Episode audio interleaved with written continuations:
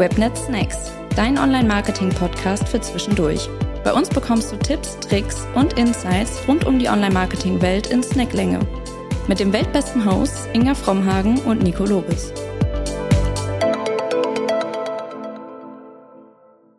Herzlich willkommen zu einer neuen Folge der Webnet Snacks, unserem feinen und geschmackvollen Podcast. Unser heutiges Thema mal wieder KI.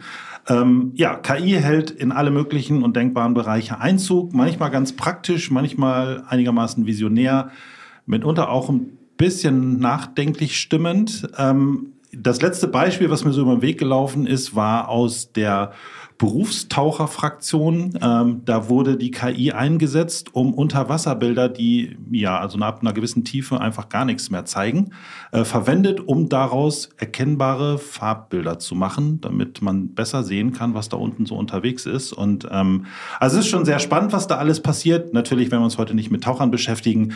Ähm, wir wollen uns im Rahmen dieses Podcasts über ja, KI-gestützte Tools unterhalten, die uns so im Alltag begegnen.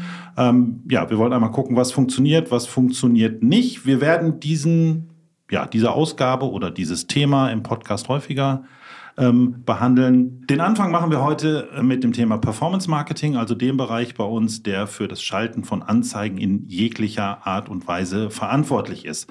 Ganz kurz zu mir, mein Name ist Nico, ich verantworte genau diesen Bereich, also den Paid Media Bereich hier bei Webnetz und ich habe mir selbstverständlich wieder Verstärkung mitgebracht. Laura ist mit an Bord. Herzlich willkommen und schön, dass du dabei bist. Ähm, genau, Laura ist bei uns Teil des Consulting-Teams, also das Team, was sozusagen die Schnittstelle zwischen allen Vermarktungskanälen und dem Kunden darstellt. Ähm, ist oft ja so erster Ansprechpartner für die Ansprechpartner auf Kundenseite. Äh, das ganze Thema übergreifende, kanalübergreifende Online-Marketing-Beratung fällt genau in deinen Bereich, in deinen Arbeitsbereich. Ähm, ja, und da durchaus natürlich der strategische Ansatz. Du bist strategische Leitung in dem Consulting-Team und bist damit ja quasi Sparringspartner für Kollegen, äh, Kolleginnen aus unseren Fachbereichen, um die äh, Kunden strategisch langfristig weiterzuentwickeln und äh, damit den Kundenprojekten auf das nächste Level zu helfen. Schön, dass du da bist. Danke dir. So, bevor wir inhaltlich starten, natürlich wieder ein kleiner Hinweis in eigener Sache. Ähm, wenn euch das, worüber wir hier sprechen, gefällt und ihr weiteres Online-Marketing-Futter auf die Ohren haben wollt, abonniert den Kanal. Alle 14 Tage gibt's hier eine neue Folge mit ganz unterschiedlichen Inhalten. Also einfach den Kanal abonnieren und 14-tägig versorgt werden. So, wir sprechen heute über das Thema KI. Ganz grob gesagt gibt's zwei KI-Typen. Die eine, vor der eigentlich alle Angst haben, ist die sogenannte starke KI. Äh, die gibt's eigentlich noch gar nicht. Äh, es ist ein theoretisches Konstrukt. Ähm, der Fachbegriff dazu AGI, also Artificial General Intelligence. Das ist so ein bisschen, wer Terminator kennt, Skynet. Ja, also die KI, die von selber denkt, die eine vergleichbare, mit dem Menschen vergleichbare Intelligenz hat, die ein selbstbewusstes Bewusstsein entwickelt, die in der Lage ist, Probleme eigenständig zu lösen, die Zukunft zu planen. Ja, menschenähnliche kognitive Fähigkeiten entwickelt und im, ja, ich weiß gar nicht, ob es der beste oder der Worst Case ist, äh, eine eigene Persönlichkeit entwickelt. Ähm, genau, aber das ist alles Zukunftsmusik, das gibt's aktuell noch nicht. Das ist alles sehr theoretisch, aber es wird dran geforscht. Also wann das kommt, wie das dann genau aussieht, weiß keiner so genau, aber es wird trotzdem daran geforscht und bei den Menschen, die sich wirklich intensiv damit beschäftigen, ähm, ist das quasi so das erklärte Ziel, was am Ende des Tages rauskommen soll. Das, womit wir uns so beschäftigen, was aber schon ja für einige Umwälzungen im Alltag sorgt, ist die sogenannte schwache KI. Eigentlich ist sie gar nicht so schwach, aber sie ist halt im Vergleich zur AGI ist sie halt doch schwach. Ähm, sie ist halt ja auf die Ausführung bestimmter Aufgaben trainiert, ähm, ist bei uns die Basis der meisten Systeme, der meisten Tools, mit denen wir arbeiten. Ähm, genau und ist damit quasi ja der Teil des ganzen Kosmos KI, die uns so im Alltag begegnet. Und genau mit den Lösungen wollen wir uns heute beschäftigen.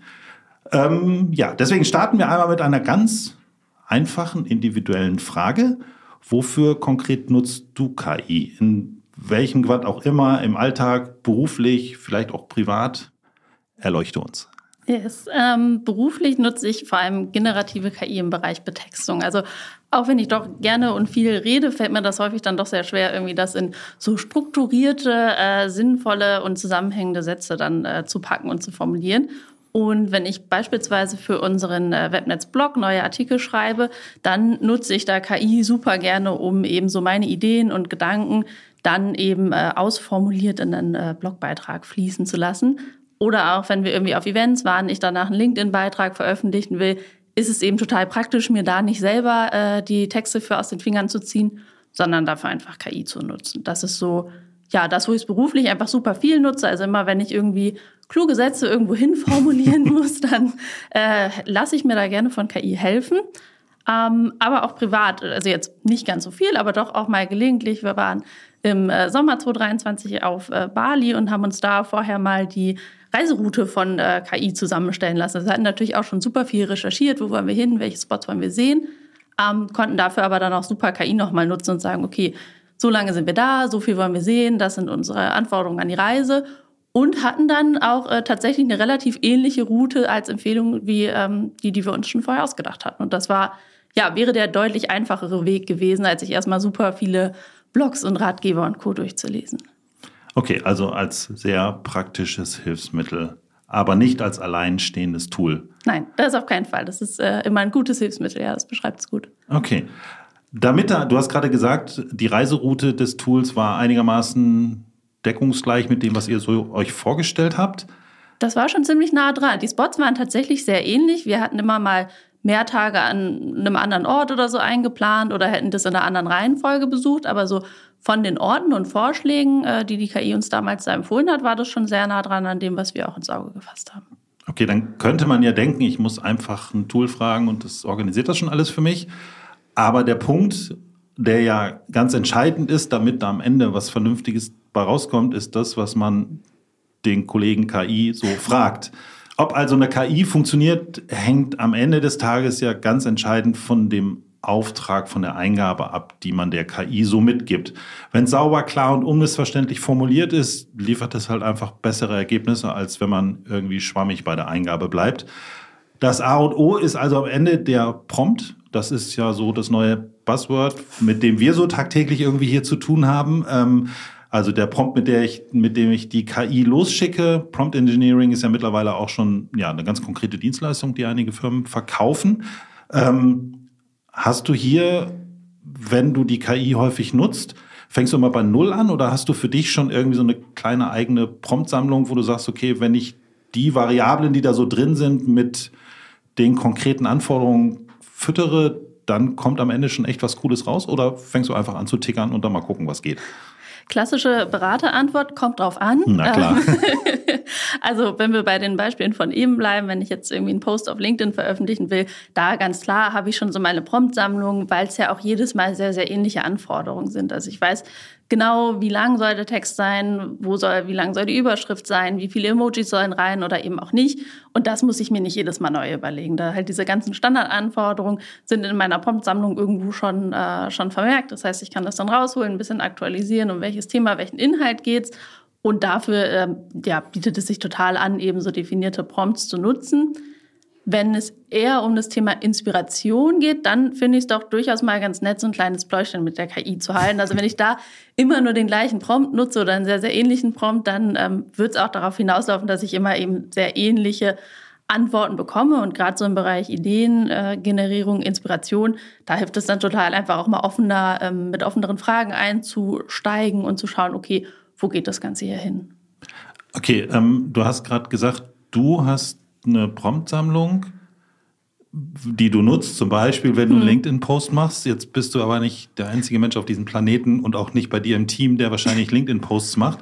Teilt ihr sowas oder hat da jeder quasi noch so seine Spielwiese, mit der er unterwegs ist, weil es halt noch relativ neu ist alles? Ich würde sagen beides. Also gerade den äh, angesprochenen LinkedIn-Prompt, den habe ich mir auch nicht selber ausgedacht, den ah. habe ich dankenswerterweise von einer Kollegin aus dem Social-Team mit, äh, mit übernommen, die bei sich gerade natürlich dann so plattformspezifische Prompts auch schon haben und teilen. Ähm, dann so ein bisschen äh, Best Practices werden natürlich auch bei uns im Team geteilt.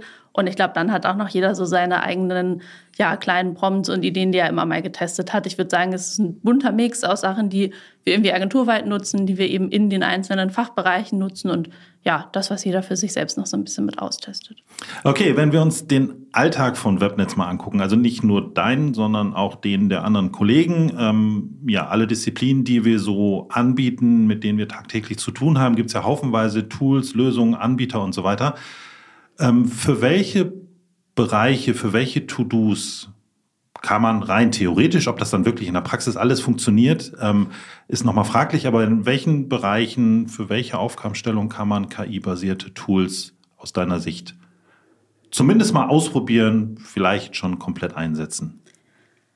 Ähm, eigentlich können wir KI völlig unabhängig auch von den Marketingdisziplinen nutzen. Das heißt, wir können es im Bereich Analyse einsetzen, wir können es aber auch generativ beispielsweise zur Texterstellung einsetzen, wir können es im Design, in der Programmierung nutzen. Das heißt, eigentlich haben wir da ja in der ganzen Agentur, glaube ich, keinen Bereich und keinen Kollegen, der jetzt behaupten könnte, ah nee, KI hilft mir in meiner Arbeit gar nicht oder könnte mir gar nicht helfen.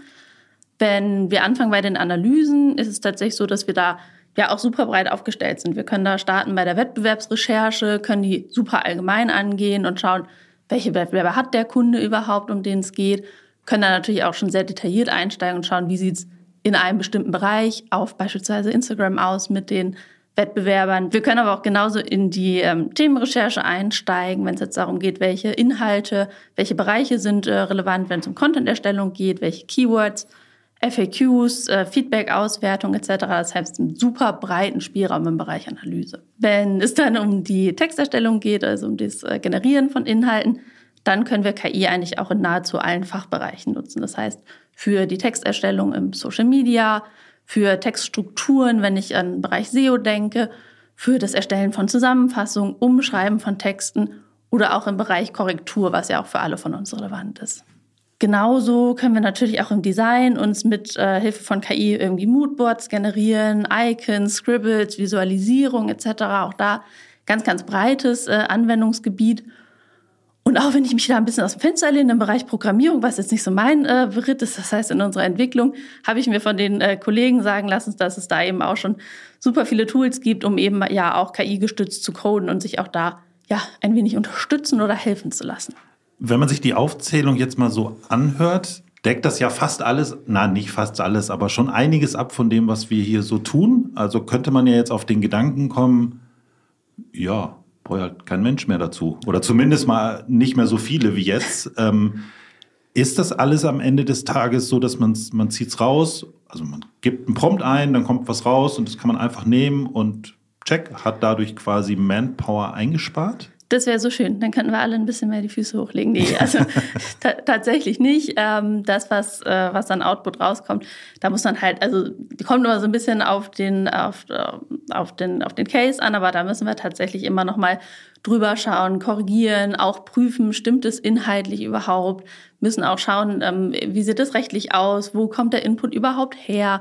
Ähm, da ist auf jeden Fall auch viel menschlicher äh, Korrekturaufwand quasi nochmal nötig ähm, und genauso auch so das ja strategische, visionäre Vorgehen dahinter. Das ist halt etwas, was uns die KI auch nicht abnehmen kann. Also ich glaube, es ist vielmehr ein Verschieben von Aufgabenbereichen. Das heißt, ich habe so die menschliche Intelligenz, ähm, die sich halt stärker damit beschäftigt, wo soll es strategisch hingehen, was ist so die Vision für den Kunden und dann eben die KI, die mir ganz konkreten operativen Output abnehmen kann in der Generierung, den ich dann aber eben auch nochmal prüfen muss, wo ich eine gewisse Qualität sicherstellen muss. Das heißt, es ist mehr eine Verschiebung. Ich habe vielleicht mehr Zeit, mich auf strategischere Themen zu fokussieren.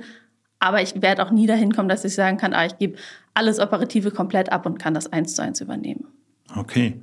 Ähm, ich habe zu dem Thema Output noch ein kleines Beispiel mitgebracht. Ähm, ist ein ganz praktisches Beispiel hier aus der Agentur.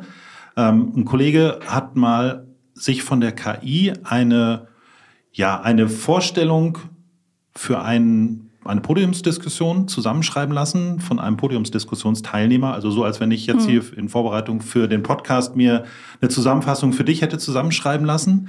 Ähm, der Kollege kannte diesen Podiumsdiskussionsteilnehmer und alles, was die KI rausgeschmissen hat, war falsch. Also es war wirklich, das Geburtsdatum war falsch, der Studiengang, den er angeblich besucht hat, war falsch, den Abschluss, den er hatte, war falsch, der Beruf, in dem er arbeitet. Das Einzige, was richtig war, war der Name. Aber alles andere war irgendwie nicht korrekt, so wollen wir es mal ausdrücken. Also insofern zeigt das ja das, was du gerade gesagt hast. Also die KI hilft schon auf dem Weg, aber am Ende des Tages müssen wir gucken, und dafür braucht es halt den Menschen, ähm, ob es zu unseren strategischen Ausrichtungen passt, ob es inhaltlich überhaupt richtig ist, ob es rechtlich überhaupt verwendet werden darf und solche Dinge.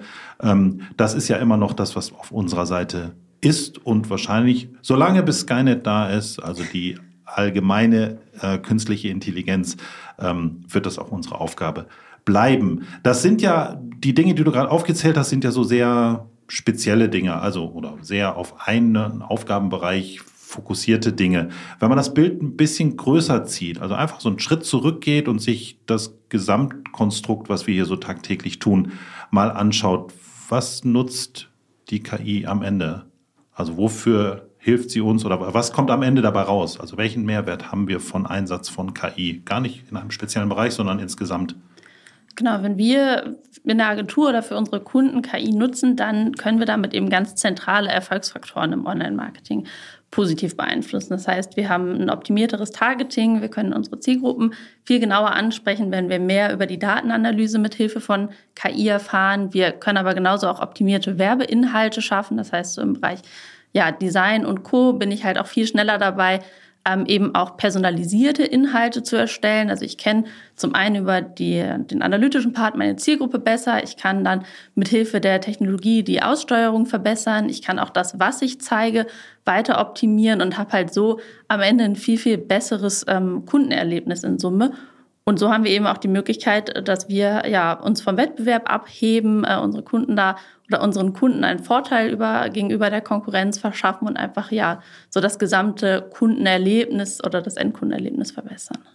Okay, also am Ende ist es eine Kombination verschiedener Tools von uns als jemand, der quasi diese menschliche Komponente mit reinbringt, ähm, die am Ende des Tages zum, ja, zu einem besseren Gesamtbild führt. Mhm. Genau. Ähm, ja, nur, nur weil es möglich ist, heißt ja nicht, dass am Ende auch alles gut ist. Ähm, deswegen ist auch im Bereich KI, wie bei allen Dingen, die wir so tagtäglich tun, testen, testen, testen. Ähm, dafür braucht man irgendwie konkrete Use Cases, mit denen man sich beschäftigt. Man stellt eine These auf, ähm, ja, onboardet die KI und ähm, probiert einfach aus, was hinterher besser funktioniert und äh, der Gewinner darf halt weitermachen am Ende. Deswegen haben wir einfach mal ein konkretes Beispiel mitgebracht aus dem Performance Marketing, äh, ganz konkret aus dem Meta-Universum. Ähm, für eine Recruiting-Anzeige auf Social Media sollte ein inhaltlich passender Anzeigentext unter Berücksichtigung der Plattformspezifikation verfasst werden. Langer Satz. Wie war das Vorgehen? Was habt ihr gemacht? Welches Tool habt ihr genutzt, genutzt und was ist am Ende dabei rausgekommen? Also wie war das Ergebnis? Wer hat gewonnen? Ja, ähm, genau, das war ein äh, ganz konkreter Test, den wir ähm, am Anfang mal durchgeführt haben mit dem äh, Tool Neuroflash. Das war aus unserem äh, Social Ads Team ein Case. Äh, Neuroflash ist ein Tool, was eben ja vor allem Textinhalte für Social Ads, aber auch für ähm, Suchanzeigen etc. erstellen kann. Was bei dem Tool super praktisch ist, dass es eben so eine Eingabemaske hat mit definierten Parametern. Das heißt nicht wie bei beispielsweise ChatGPT muss ich mir meinen Prompt selber zusammenstellen, sondern dass äh, die Eingabemaske gibt mir schon vor, welche ähm, Informationen quasi benötigt werden. Das heißt, hier wählt man dann aus, welches Content-Format soll betextet werden, gibt Infos zur Produktbeschreibung ein. Gut, Produktbeschreibung war es in dem Fall nicht, weil es um eine Recruiting-Anzeige geht. Da haben wir die Infos dann hinterlegt, sagt noch was zum Marken- und Produktnamen und kann auch direkt sagen, wie viele Vorschläge will ich eigentlich von der KI bekommen, also 1, 2, 3, 4, 5 ähm, und kann auch die Tonalität auswählen. Soll das eher positiv klingen, höflich, in der Du-Form, eher formal? Das kann man da alles in dieser Eingabemaske auswählen und das haben die Kollegen dann auch gemacht. Also es stand eben im Raum, dass äh, für einen Kunden eine Recruiting-Anzeige erstellt werden sollte. Das ähm, Bildmaterial lag auch schon vor und dann ging es wirklich um den Anzeigentext, der dann eben für Meta eingesetzt werden sollte. Dann wurde dieser Prompt über die Eingabemaske eben verfasst und ähm, ein Text generiert. Und das Ganze haben wir dann auch ähm, gegenüber einer selbstbetexteten Anzeige getestet. Das heißt, zum einen gab es einen Kollegen, der sich das Ganze mit äh, dem Tool NoteRefresh einmal hat generieren lassen und dann einen Kollegen, der gesagt hat, okay, Anzeigentexte schreiben, das kann ich noch selber. und ähm, die beiden Anzeigen wurden ansonsten komplett gleich aufgesetzt, das heißt gleicher Titel, gleicher Call to Action, gleiches Bild und dann gegeneinander getestet in einem AB-Test. Ähm, und das war total spannend. In so diesem einem ganz konkreten Fall war es tatsächlich so, dass ähm, die Anzeige mit dem äh, KI-generierten Text eine 50 Prozent höhere äh, CTR generiert hat. Okay, also die KI hat gewonnen. Die KI ähm, hat gewonnen. Genau. Eine Nachfrage noch: Die Ergebnisse aus dem Tool für die KI-generierte Anzeige, wurden die eins zu eins übernommen oder hat da hinterher nochmal irgendjemand das Poliertuch rausgeholt und es ein bisschen verfeinert? Na, in dem Fall konnten wir tatsächlich die äh, Anzeigentexte eins zu eins so übernehmen weil es aber auch wirklich ein sehr, sehr kurzer Einsatz-Output war. Das heißt, äh, da ging es wirklich um eine ganz kurze Description und die war eben auch inhaltlich und formell so richtig, dass wir gesagt haben, okay, da lassen wir jetzt mal diese menschliche Komponente raus, nehmen es wirklich eins zu eins so wie die KI es generiert hat und äh, haben da in dem Fall nicht nochmal äh, ja, nachpoliert. Okay.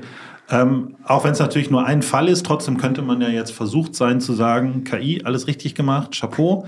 Ähm, das machen wir ab sofort immer so. Ähm, ja, Spaß beiseite. Wie ist dein Gesamtfazit? Also es ist ja auch nicht der einzige Test, den wir irgendwie gemacht haben. Es ist einfach nur ein Beispiel eines Testszenarios, wie man das angehen kann. Aber wie ist dein Fazit? Wie sollte man das in Zukunft weitermachen? Oder wie wir, machen wir es jetzt weiter? Ja, also es ist ja leider tatsächlich so, dass wir nicht immer mit KI auf Anhieb so tolle Ergebnisse erzielen. Dann ähm, wäre unser aller Leben schon viel mehr, äh, viel, viel einfacher. Ähm, grundsätzlich ist es aber so, dass KI uns eben einen deutlich breiteren Testansatz ermöglicht. Das heißt, wir haben halt eben den Vorteil durch KI und solche Tools, dass wir uns ganz schnell eben auch mal drei, vier, fünf Anzeigen ähm, Texte generieren lassen können und dann in ein viel breiteres Testszenario einsteigen können. Das ist, glaube ich, das, was eben KI an der Stelle so spannend macht, dass wir uns nicht mehr selbst hinsetzen müssen und überlegen, boah, wie kriege ich jetzt für ein und dieselbe Anzeige irgendwie den dritten, vierten, fünften, sechsten Anzeigentext äh, mir überlegt, sondern ich kann halt schnell hingehen und sagen, hey, das ist die Idee, das ist sind meine Vorgaben und äh, habe quasi direkt ein breites äh, Setup für einen AB-Test. Ähm, das heißt, so ein bisschen die Vorteile des Ganzen. Ich werde natürlich irgendwie bekomme Inspiration und Ideen für neue Texte. Es ist natürlich auch super einfach und schnell gelöst in dem Fall. Also gerade wenn man mit so einem Tool wie Neuroflash arbeitet ähm, und habe da eben so ein breites, äh, ja, breite Möglichkeiten für ein Test-Setup. Das muss man aber natürlich auf der anderen Seite auch alles erstmal wieder aufsetzen und verarbeiten. So, wir haben es jetzt irgendwie AB-Test, wirklich zwei Anzeigen gegeneinander getestet.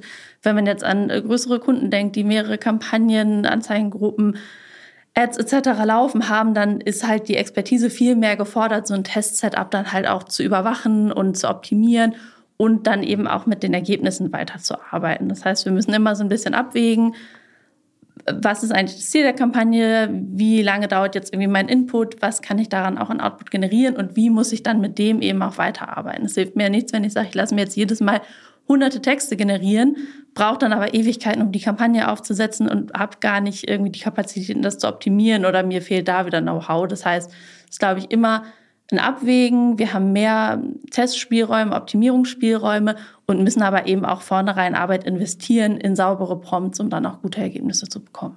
Okay, das war ja ein relativ praktischer, kleiner Bildausschnitt dessen, was wir so in der Vergangenheit mit KI gemacht haben. Ähm, wenn wir jetzt mal uns das Jahr 2024 anschauen, also versuchen mal so einen kleinen Blick in die Glaskugel zu werfen, ähm, wo sich das Ganze so hin entwickeln wird und speziell im Bereich Performance Marketing. Ähm, der erste Punkt, der glaube ich, also er hat schon angefangen, hat schon deutlich angefangen, hast du auch gerade von berichtet, ähm, wird aber ja weitergehen, ist die Integration der KI im Alltag. Und vielleicht gar nicht so sehr aus unserer Sicht, sondern eher aus Sicht des Nutzers, weil also wenn der Nutzer oder die Art und Weise, wie der Nutzer, also der Endverbraucher, derjenige, der quasi vorm Rechner sitzt und mit den Ergebnissen, die wir so ausspielen, die die Systeme so ausspielen, umgeht, ähm, wenn der sein Verhalten verändert, wenn der anders mit den Systemen umgeht, dann wird das ja indirekt auf jeden Fall Auswirkungen auf die Art und Weise haben, wie wir damit arbeiten müssen oder sollten, damit wir weiterhin den Nutzer erreichen. Ähm, also wenn wir die Nutzersicht mal einmal sehen, also der Blick von außen auf das, was wir hier so tagtäglich tun, was wird sich da verändern?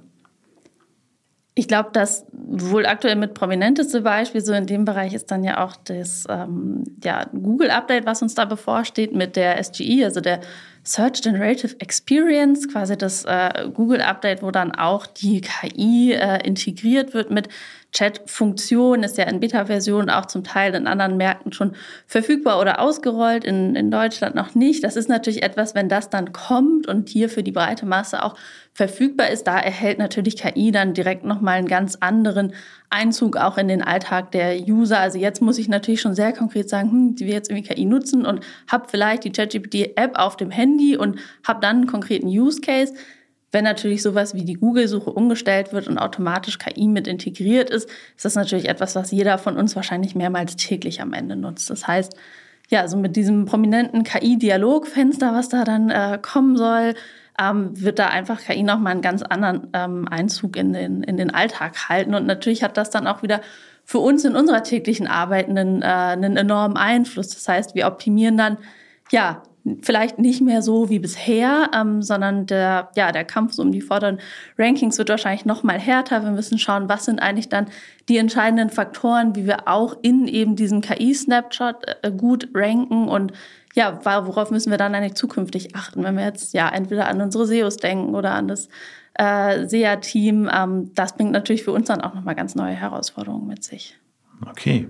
Ähm, einen zweiten Teilbereich, wo sich ja schon seitdem, also es gibt ja gar nicht erst seit einem Jahr KI, also es ist nur seit einem Jahr quasi in der breiten Öffentlichkeit angekommen, aber es entwickelt sich alles rasant weiter. Ähm, ich habe das Beispiel gerade mit diesem, ähm, ja, mit der Vorstellung eines Podiumsdiskussionspartners genannt. Ähm, das zeigt so ein bisschen das Problem, was die Systeme zum Beispiel wie ChatGPT haben.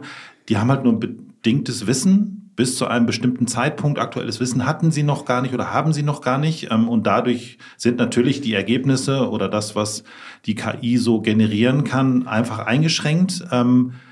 Wie wird sich das verändern? Genau, da gibt's äh, ja ganz spannende Entwicklungen, dass auch eben ja große Verlage wie beispielsweise Axel Springer Partnerschaften mit äh, OpenAI schließen und so einfach nochmal ganz andere redaktionelle und auch sehr, sehr aktuelle Inhalte eben dann in Echtzeit den ähm, KIs zur Verfügung stellen. Das heißt, ähm, dass dort dann eben, ja, in dem Beispiel jetzt ganz konkret Inhalte aus äh, dem Bereich äh, Bildzeitung, Welt etc. und anderen Medien dann eben einfließen und dann aber auch zukünftig mit äh, Quellenangaben verlinkt werden sollen. Das heißt, das sind natürlich zum einen mh, durch die Partnerschaften eben mehr, ja, Echtzeit-Inhalte und ähm, Informationen überhaupt verfügbar sind oder mehr aktuelle Inhalte verfügbar sind. Zum anderen aber auch die Nachvollziehbarkeit für den Endnutzer nochmal eine ganz andere wird. Ich glaube, das sind einfach so super spannende Entwicklungen da, wenn da weitere Partnerschaften in Zukunft auch mit anderen KI-Tools und eben anderen Verlagen Redaktionshäusern etc. entstehen, die dann ja die Informationsdichte ähm, nochmal erhöhen, die aber auch da die Qualität der Information nochmal verbessert. Ähm, das wird für uns dann in Zukunft, glaube ich, spannend. Sehr cool. Ähm, bevor wir zum Ende kommen, hast du noch einen abschließenden Tipp für alle, die hier jetzt zuhören? Ja, äh, seid mutig, testet neue KI-Tools und Möglichkeiten. Ähm, ich glaube, wir waren da alle am Anfang immer so ein bisschen vorsichtig und zurückhaltend und der erste Prompt hat sowieso nicht funktioniert. Ähm, und ich glaube, mittlerweile sind wir eigentlich da, dass man sich vor fast jeder Aufgabe die Frage stellen kann, wie kann KI mich hier unterstützen und wie kann KI mir bei meinem äh, täglichen äh, Doing helfen? Und wenn man dann so die ersten kleinen Tests hinter sich hat und sich vielleicht auch am Anfang ein bisschen geärgert hat, wird man relativ schnell feststellen, dass, äh, dass die Mühe sich lohnt und dass jeder dann eben auch ganz individuell für sich Workflows äh, finden wird, wie er mit der KI zusammenarbeitet, aber auch eben in den Teams äh, übergreifend da die Arbeit deutlich effizienter gestaltet. Und dafür, ja, muss man einfach mal anfangen, mal testen, äh, da äh, keine falsche Scheu und ähm, ja, sich ausprobieren. Genau, und ein Part, ich habe ihn zwischendurch schon mal ganz kurz versucht rauszukitzeln, ähm, den ich noch ergänzen möchte als Tipp. Ich glaube, wir sollten alle diesen Pfad, wir probieren für uns selber, was geht und was nicht und nutzen das dann langsam aber sicher verlassen. Also KI ist da und bleibt. Und ähm, wie man mit dem Ding vernünftig umgeht, wir haben es gesagt, es kommt darauf an, was man reinkippt. Ähm, das bedingt sozusagen die Qualität des Outputs, ähm, dass man einfach miteinander spricht. Also nicht jeder muss auf jede Idee selber kommen, sondern man kann halt auch einfach Dinge, die man irgendwie ausprobiert hat, ähm, mit dem Team teilen, in irgendeiner eine Prompt-Bibliothek anlegen, so dass alle auf Ideen der anderen zugreifen können. Also ein ganz praktisches Beispiel bei mir aus dem Team. Wir haben jemanden, ich glaube, der schläft nie, der probiert immer, wenn er gerade nicht arbeitet, probiert er KI-Dinge aus. Ähm, es ist wirklich spannend, auf was für Ideen der kommt. Ähm, er hat sich auch schon mit ChatGPT bis aufs Blut gestritten, einfach nur um auszuprobieren, ob es funktioniert, ähm, aber teilt solche Dinge. Also redet darüber, wenn jemand einen coolen Prompt gefunden hat, legt ihn irgendwo ab, dass das gesamte Team darauf zugreifen kann. Und ähm, das macht für uns alle die, ja, die tägliche Arbeit einfacher, am Ende des Tages vielleicht effizienter und besser. Ähm, genau, also das wäre meine Ergänzung noch als Tipp, mit dem wir euch nach Hause schicken wollen. Und damit sind wir schon am Ende angekommen unseres kleinen Webnet-Snacks. Ähm, ich hoffe, ihr konntet was mitnehmen, geht schlauer nach Hause, als ihr hergekommen seid. Wenn es euch gefallen hat, abonniert den Kanal, um 14-tägig mit Online-Marketing-Futter versorgt zu werden. Für noch mehr Wissen schaut meinen Blog vorbei ähm, oder besucht unsere Webinare. Alle Infos dazu gibt's in den Show Notes. Laura, vielen Dank, dass du dabei warst. Danke dir, Nico. Und äh, hat wirklich Spaß gemacht. Und ja, wir bedanken uns fürs Zuhören und sagen Tschüss bis zur nächsten Folge der Webnet Snacks.